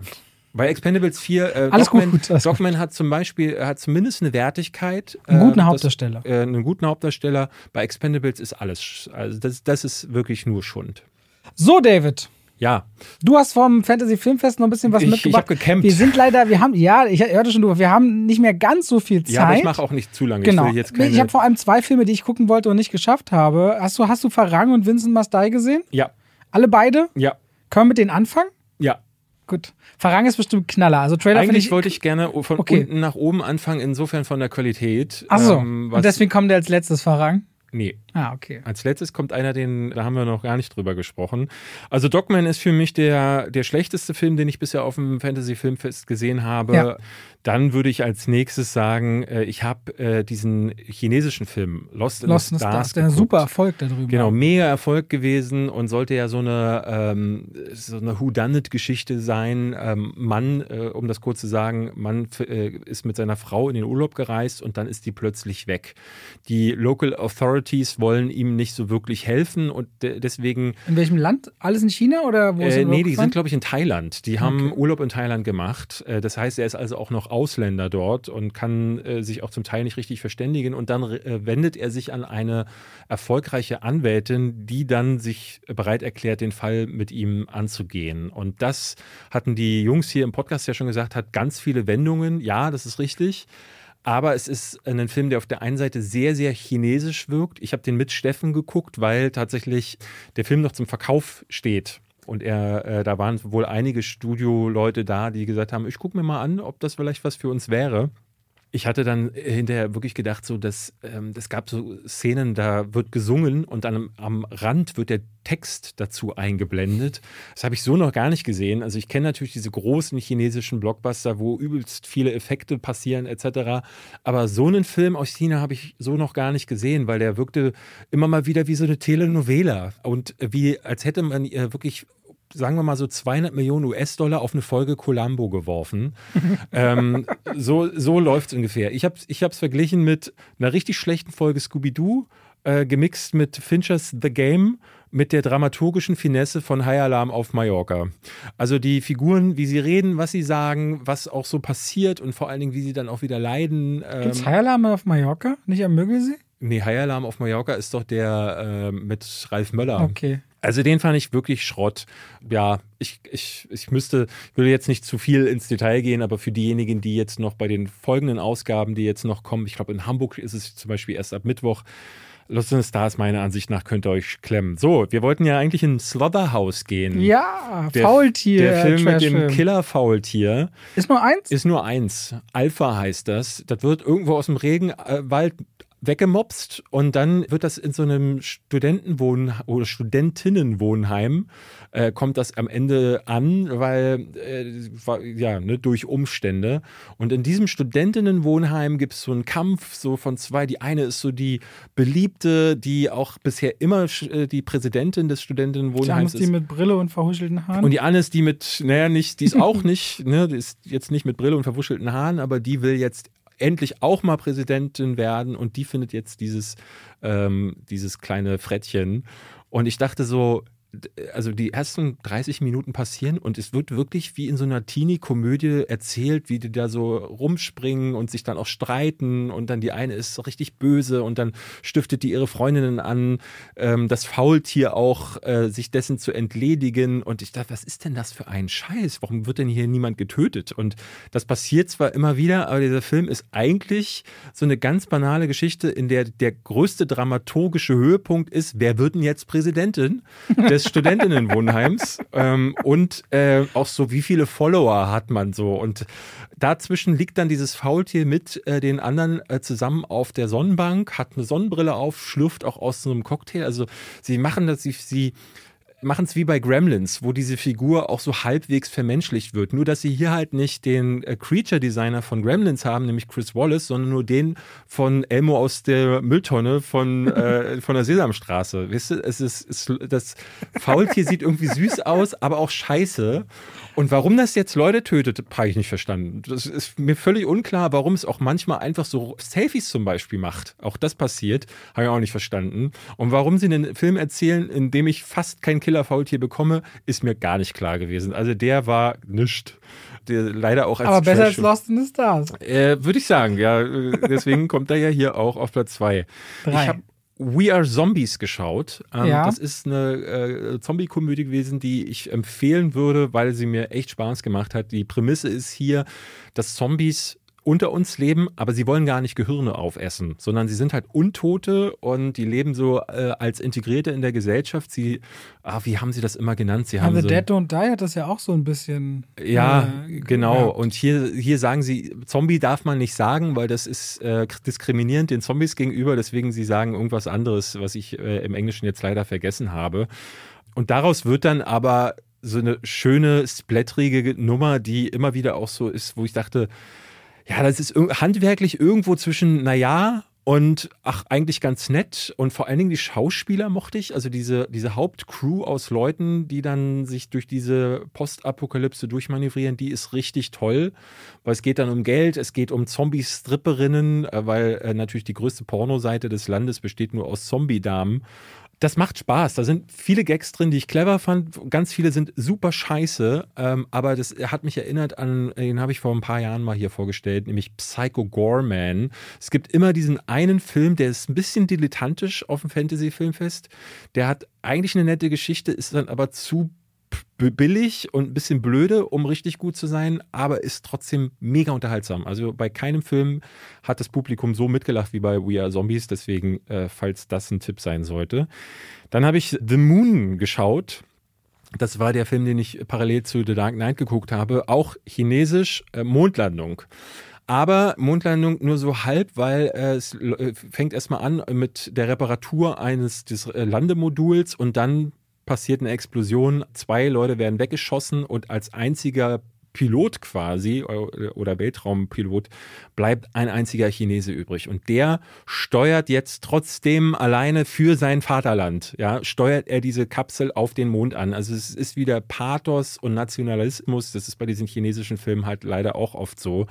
Und für das chinesische Vaterland will er da War jetzt. dann da so eine Xi Jinping-Fahne, Foto irgendwo? Es gibt auf jeden Fall, er stellt sich dann hin, es wird ein Foto gemacht, wie er dann mit dieser chinesischen Flagge da steht, auf dem Mond, äh, weil das kann ich schon mal äh, spoilern, da kommt er natürlich an, aber dann kommt er nicht mehr weg. Weil es passieren alle möglichen Katastrophen. Hier gibt es äh, eine Eskalationsstufe nach der anderen. Und damit ist er so ein Gemisch aus Gravity und da haben die wirklich Szenen aus Gravity einfach gestohlen. Dann ist The Martian natürlich mit dabei, Apollo 13 ist mit ein bisschen dabei, aber das musst du dir vorstellen mit diesem typischen chinesischen Melodrama. Alle weinen die ganze Zeit. Mhm. Der Mond ist so hell. vor allen Dingen in der Kommandozentrale schreit sich jeder nur an. Also ich würde gar nicht, ich äh, unter Druck ne, eine wissenschaftliche Lösung für Fragen zu äh, finden, die sich vorher niemand gestellt hat. Da kann ich mir nicht vorstellen, dass man da drauf kommt, wenn man so die ganze Zeit, jeder brüllt sich an und das fand ich wirklich scheiße, aber irgendwie trotzdem unterhaltsam genug, weil es vor allen Dingen wieder einer von diesen ähm, chinesischen Filmen ist, die irre mit Geld beworfen wurden. Und dadurch sehen diese Weltraumszenen, ne, es hat ein bisschen was von Armageddon zum Teil, äh, Kometeneinschläge passieren dann. Er ist viel zu Das ist lang. eigentlich sehr spannend, da mal drüber zu gucken, wo kommt diese Kohle her? Ist das privatwirtschaftlich in China oder ist das quasi? Regierungskohle? Aber gerade wenn das so nationalistisch ist, äh, Das ist das, das, dann würde ich vermuten, dass die da zumindest solche Auflagen bekommen haben. Auch weil dieses Programm, äh, nee, Moment, ich habe, glaube ich, gerade Bullshit erzählt. Der Film kommt aus Südkorea. Entschuldigung. Tut mir leid. Äh, da habe ich die ganze Zeit Müll erzählt. Das ist ein Kore südkoreanischer Film. Mann, das tut mir voll leid, aber das ändert eigentlich nichts daran, äh, weil die südkoreanischen Filme sind ja auch ne, so. Und ich äh, letztes Jahr hatte ich hier vorgestellt Emergency Declaration. ja, diese ja. Flug, Flugzeugnummer, ne? Flugzeug, genau. Und Ja. der war auch so. Das ist so alle, alles, was du jemals gesehen hast mit Flugzeugkatastrophenfilmen, ist da reingeworfen worden. Viel Geld drin, dann noch so eine Virengeschichte. Also viel zu viel von allem, viel zu viel Melodrama. Aber irgendwie fand ich den zu gut, um richtig scheiße zu sein, aber zu scheiße, um richtig gut zu sein. Und das ist äh, The Moon. Ein südkoreanischer Film. Tut mir voll leid, dass ich da Blödsinn erzählt habe. Und damit schalten wir rein in die Werbung. Ach, weißt du, was ich letztens dachte? Ich lief durchs Haus, David, und hab gesungen. Weißt du, was ich gesungen habe? David ist der beste Freund der Welt. Das mache ich morgens, aber dann, wenn langsam Mittagszeit ist und ich was kochen will aus guten Zutaten, die lange haltbar sind, Aha. dann gehe ich durchs Haus und singe Oh Coro mio. Okoro mia. Mhm. Und denk immer an die Koro-Drogerie. Ja. Singen die Katzen die, auch mit? Die, manchmal ja. Und es kommt drauf an, ob sie ja. gerade schlafen. Wenn ihr sagt, ihr wollt haltbare Lebensmittel in großen Mengen haben, das können Nüsse sein, das können hauchdünne Apfelchips sein, das kann Reis sein, kann Pasta sein. Ich habe, auch wenn ich Salate mache, immer schön so Zuckermais aus der Dose, ob wieder Erbsen, Kichererbsen, wenn ich Hummus mache, leckere Tahini. David, es gibt so unglaublich viel bei Koro. Ich habe jetzt auch deren Teller bestellt. Die haben schöne Teller und deren Edelstahlpfannen sind richtig gut. Ich habe damit schon zubereitet. Also immer wieder was, was, Neues zu entdecken. Die haben Teller und auch Schüsseln. Auf jeden Fall schaut euch bei der Koro Drogerie gerne mal um. Da werdet ihr fündig. Richtig gute Zutaten zu einem fairen Preis, wo ihr auch immer sehen könnt, wie sich der Preis entwickelt hat über die letzten Jahre.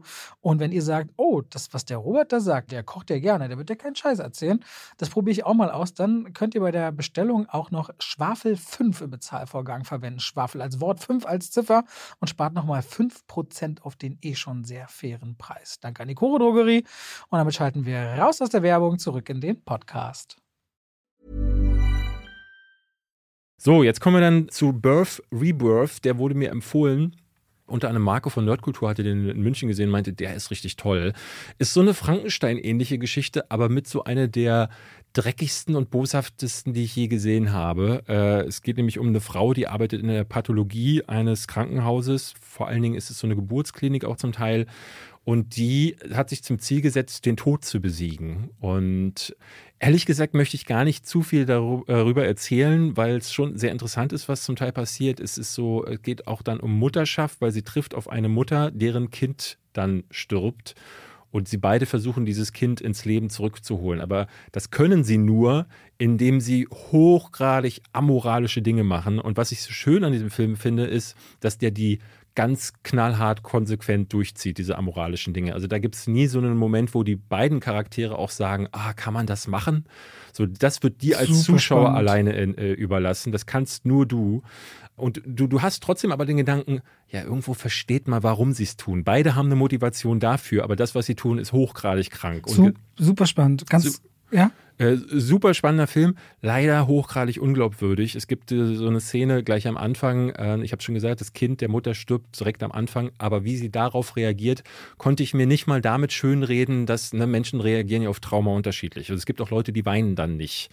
Aber diese Form der Trauer, die ich hier gesehen habe, hat leider, die immer wieder gab es Situationen, Kali und ich haben den zusammengeguckt und meinte, sie meinte auch so, oh, das ist so ein faszinierender Film bis zum Schluss. Aber immer wieder gibt es Situationen, wo man denkt, ah, nee. Man fremdelt sehr mit der Figur. Genau, deswegen, ich fand den gut. Ne? Drei, drei Sterne-Film, da bewegen wir uns gerade. Marco hatte vier Sterne gegeben. Ich glaube, so in dazwischen wird man sich einpendeln. Ja. Aber für eine Frankenstein-Geschichte habe ich so noch gar nicht gesehen, vor allen Dingen, weil es eben mal auch so aus dieser Frauenperspektive ist, damit auch so ein leicht feministischen Genau, der ganze Ethikansatz dahinter, ne? Genau, der Ethikansatz wird hier nochmal, weil er auch in die Moderne gehievt wird.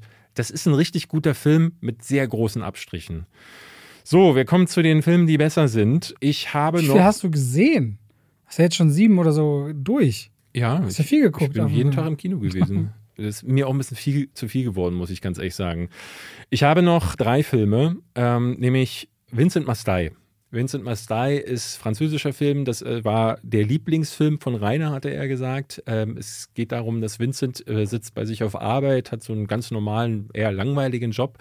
Und plötzlich kommt der Praktikant an und haut, zieht ihm mit voller Wucht seinen PC über den Kopf, schlägt ihm hier so eine richtige Platzwunde ins Gesicht und es gab keinen Vorfall vorher, Vincent versteht das gar nicht und der Typ beruhigt sich danach wieder, aber dann nach ein paar Tagen, der Schreck hat sich gelegt, will ihn einer der anderen Mitarbeiter plötzlich erstechen. Und so stellt sich dann für Vincent immer mehr so ein Bild hervor. Er merkt dann so, äh, was ist denn los? Die Leute reagieren auch ganz komisch. Es, es beginnt so als Gesellschaftsfarce, wird aber sehr schnell sehr ernst. Ähm, und daraus wird dann eine Geschichte, dass Vincent offenbar nur durch Blickkontakt Leute dazu bewegen kann, dass sie ihn umbringen wollen. Und er äh, muss dann quasi irgendwie damit klarkommen, wie überlebt man denn dann? Also wenn man gar nicht mehr mit Menschen in Kontakt treten kann und sobald du einen anguckst und Augenkontakt aufbaust, dann verlieren die wirklich voll alle ihre Sinne und Bird wollen Box dich plötzlich. Gut. Es ist Birdbox in gut. Es ist Birdbox auch mit so, das ist äh, dieser französische, das werde ich gleich nochmal bei Farang sagen, die Franzosen haben so eine ganz andere, die haben so eine andere Kälte, eine andere Rohheit. Oder die, die Filme sind roher, wie ich finde. Die sind dreckiger, finde ich. Und sie sind immer, wenn sie sich mit Gesellschaftskritik auseinandersetzen, in der Regel sind sie schärfer und spitzer. Und das ist bei Vincent Mastai auch voll äh, der Fall.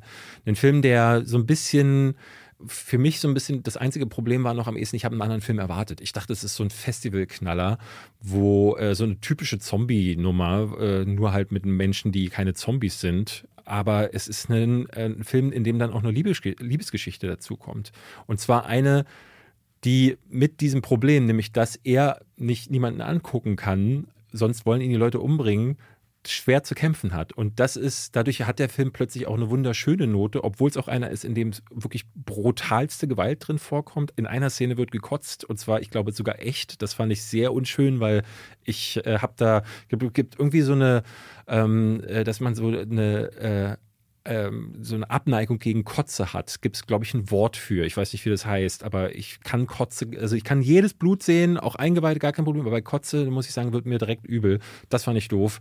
Aber ansonsten ein sehr spannender Paranoia-Thriller, weil Vincent irgendwann an diesen Punkt kommt, wo jeder könnte das Problem sein ähm, und natürlich auch noch die Fragerin im Raum steht, was ist eigentlich los? So und ähm, das, da kommt dann immer noch Gibt's darauf eine Antwort irgendwann? Nein. Das sage ich nicht. Spoiler? Okay. Das sage ich nicht, aber ich kann so viel sagen, man braucht die Antwort irgendwann nicht mehr. Okay. Weil der Film äh, andere Perspektiven aufmacht. Farang hat es also auf die 2 geschafft, ja? Farang hat es auf die 2 geschafft, auch wenn da jetzt einige, die mit mir aus dem Kino kamen, weil ich bin so mit ein paar Leuten da gewesen, die ich da auch getroffen habe und die meinten, oh nee, das war nichts für sie. Gestern auch mit Hardy von Moviepilot gesprochen, der auch meinte, war, der war doof. Aber es ist ein es ist halt eben genau das, was man, ähm, was man schon zigmal gesehen hat. Früher in den 80ern wäre das ein Film mit Jean-Claude Van Damme gewesen. Dieses typische Ding, Mann hat Familie, Mann ist aber auch, hat eine kriminelle Vergangenheit, mit der er aber abschließen will. Kriminelle Vergangenheit holt Mann ein. Mann verliert dadurch seine Familie und Mann ist aber auch Kickboxer und zwar ein richtig krasser. und deswegen sagt er, dann mache ich jetzt die anderen Männer kaputt und äh, begibt sich auf einen Rachefeldzug. Bis es soweit kommt, geht eine ganze Menge Zeit ins Land, weil der Film auch noch ein bisschen was über die französischen Straßenverhältnisse erzählen möchte, sehr viel Zeit sich nimmt, um unseren Hauptcharakter einz, äh, einzuleiten. Farang ist äh, ein Wort, das in Thailand äh, Ausländer und so eine Beschimpfung für Ausländer ist. Er geht dann nämlich, flüchtet nach äh, Thailand irgendwann und beginnt dann ein neues Leben und dann äh, wird er da wieder reingezogen in kriminelle Machenschaften und irgendwann sagt er sich, jetzt mache ich die alle platt. Und diese Szenen, wenn der loslegt, boah, das ist so gut inszeniert. Das wummst, als würdest du am Set daneben stehen. Ich habe wirklich, ich bin, kam raus und war verkrampft am Hals, weil ich gemerkt habe, ich bin richtig angespannt gewesen. Es gibt eine Fahrstuhlsequenz, die wird dir jeder sagen, der diesen Film gesehen hat, das ist das Beste. Es gab Leute, die meinten, alles vor und nach der Fahrstuhlsequenz hätte man weglassen können. Und ich würde auch sagen, ich hätte mir gerne mehr Action gewünscht, weil wenn die passiert, dann ist es noch mal krasser, als was die meisten anderen Sachen machen.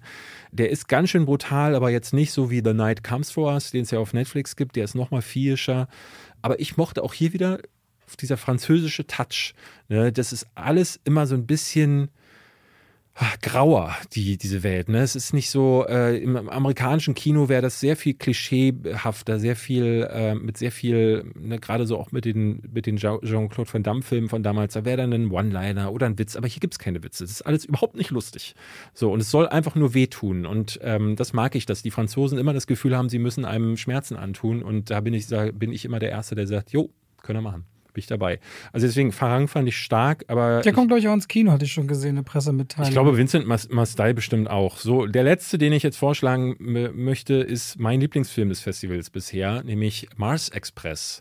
Mars Express ist ein Animationsfilm, der auch wieder französisch der spielt so mit Motiven, die man auch kennt. Ne? Es ist, geht um eine Zukunft, in der äh, es ist, und es ist ein wahnsinnig tolles Worldbuilding, es, ähm, wo man schon den Mars befliegen kann zum Beispiel und in der äh, KIs und Roboter unter uns leben, die so als Helfer quasi uns unterstützen, auch bei der Polizei. Man kann sein eigenes äh, Bewusstsein kann man kopieren lassen. Das heißt, wenn du stirbst, kannst du dich quasi wieder ins Leben zurückrufen lassen, nur wirst du dann halt in einen Roboter hineingepflanzt. Und der spielt mit ganz, ganz vielen Ideen aus der Science Fiction. Ne? Es geht viel darum, so wie Menschen und Roboter, Menschen gegen Roboter, wie äh, hochentwickelt ist die Technologie und was bringt uns das eigentlich? Und es sind unendlich viele Sachen, die an äh, Ghost in a Shell, an Blade Runner erinnern, an iRobot erinnern. Viel Philosophie auch drin. Viel Philosophie. Ähm, es ist aber trotzdem eine Detective Noir-Geschichte. Es geht um eine Frau, die soll einen Mord aufklären und das ist für mich einer der besten Animationsfilme, die ich seit Jahren gesehen habe. Ach, Animationsfilm? Es ist ein Animationsfilm, genau. Es ist, es ist so ein bisschen in diesem alten, klassischen Animationsstil. Also ne, nicht jetzt verwechseln mit sowas wie Across the Spider-Verse, wo alles ein bisschen funkiger ist, sondern das erinnert an alte Ani Anime-Filme und man wird viel wiedererkennen aus Filmen, die es schon mal gab, aber es, es, es wird auf eine faszinierende neue Weise vermischt. Es geht um Transhumanismus, es geht um das menschliche Bewusstsein und was, was uns auch als Menschen ausmacht. Kann man zum Beispiel ein menschliches Bewusstsein einfach kopieren? Trotzdem wird ein spannender Fall erzählt, trotzdem werden tolle Actionsequenzen inszeniert. Und es ist irgendwie, ähm, wie gesagt, mit eins der besten Worldbuildings. Also von den, es erinnerte mich an das fünfte Element, das auch sich am Anfang viel Gedanken darüber gemacht hat, wie kann so eine Zukunft mal aussehen und wie kann sie aussehen, ohne dass sie zu abgehoben ist, sondern immer noch realistisch geerdet, die auf dem Mars stattfindet. Und wie sieht so eine Gesellschaft da oben aus? Und das ist, das ist ein ganz cleverer, ganz toller, super schöner Film. Mars Für mich Express. das absolute Highlight. Für, ich bin so unsicher, ob ich vier oder viereinhalb Sterne gebe, aber es ist einer der besten. Gucken wir mal, dass der ins Kino kommt. Ich habe Steffen gefragt, weil es ist auch ein Cape Light Film und er meinte leider nächstes ah, Jahr. Aber kommt. Ich weiß nicht, ob er ins Kino kommt. So. Ich würde fast vermuten, dass er den, äh, dass sie den auf DVD. Ich wünsche mir, dass der ins Kino kommt, weil das ist ein ganz tolles Ding. Können wir ja ansonsten hier ein Fanscreening machen zum Mars Express mit Steffen klären. Ja, gerne. Ja, ich gucke noch Vermin auf jeden Fall. Das war eine Spinnennummer, ne? Äh, Genau, ansonsten bin ich aber auch raus. Ich bin erst ein bisschen, bisschen, Warst du durch, fleißig. bisschen durch mit Kino. Morgen ist der letzte Tag hier in Berlin. Aber falls ihr noch gehen solltet, das ist so die Übersicht. Äh, über zwei, drei Filme hatte ich in den letzten Folgen schon gesprochen. Ich war also viel da ähm, David war hatte viel fleißig. Spaß. Nächstes Jahr wollen Gina und ich da auch mehr hingehen, haben wir beschlossen. Ich bleibe ja. So, für heute War's das? war's das. Nächste Woche sehen wir uns dann oder hören wir uns wieder mit Sachen wie No One Will Save You oder The Creator, auf den ich sehr gespannt Achso, bin. der kommt diese Woche. ne? Oder Wochenendrebellen. Oh, Oder vielleicht den ersten Eindruck zu The Continental. Die Serie startet. Startet die? Ja, dreiteilig diese Woche. Aus der Welt von John Wick. Also es ist ein bisschen was. Okay. Danke für die Treue halten und macht's gut. Ich habe keine Frage Woche. gestellt, aber ist auch egal. Ach so. Nee, heute, Heute- nicht. heute Heute mal nicht. Schreibt einfach nette Kommentare. Tschüss.